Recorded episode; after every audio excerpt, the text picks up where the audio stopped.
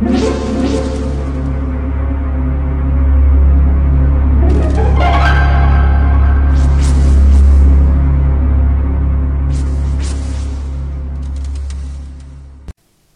家好，我是小依依，欢迎收听一分钟破。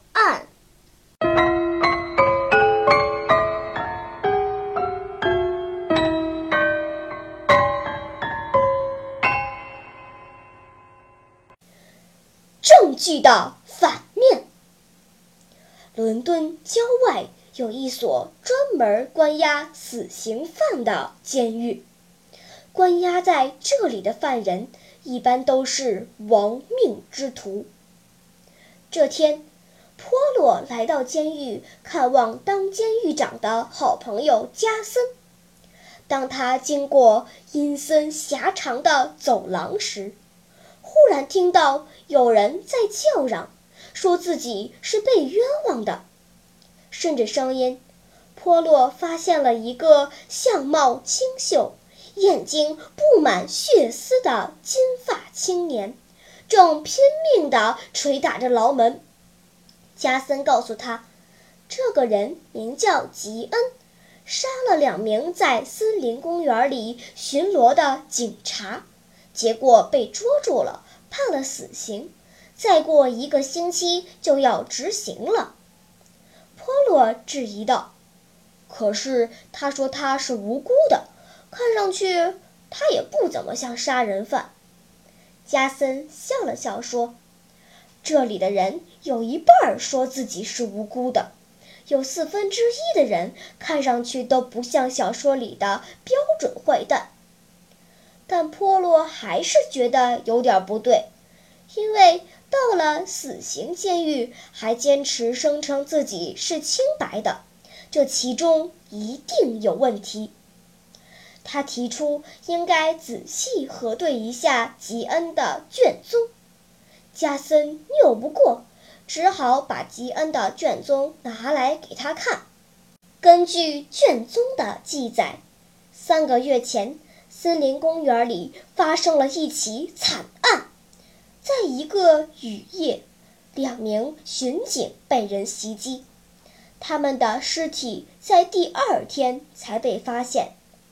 当时已经天晴了，大雨清洗了凶手留下的所有证据。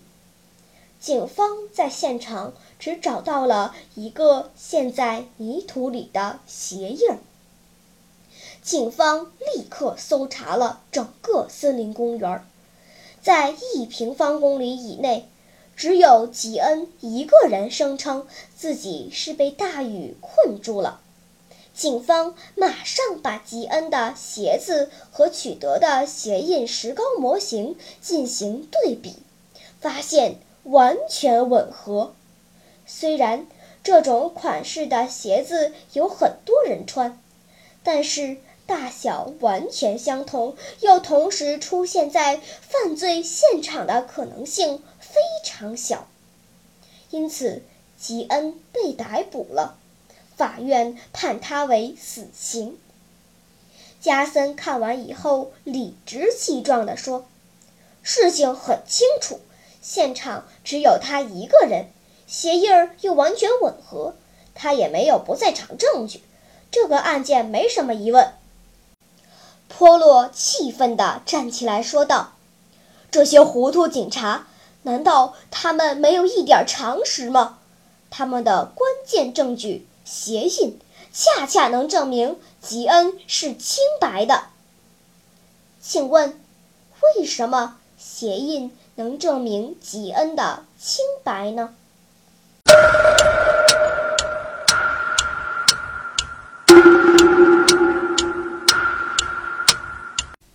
你想出答案了吗？现在是拨开云雾探寻真相的时刻。原来天晴的时候，阳光直接照射到土壤上，在让泥土变干的同时，也会让留在泥土上的鞋印收缩。一双四十码大的鞋印大约会收缩半码儿。因此，如果鞋印模型和吉恩的鞋子完全吻合的话，只能说明吉恩是清白的。凶手应该穿比吉恩大半码的鞋子。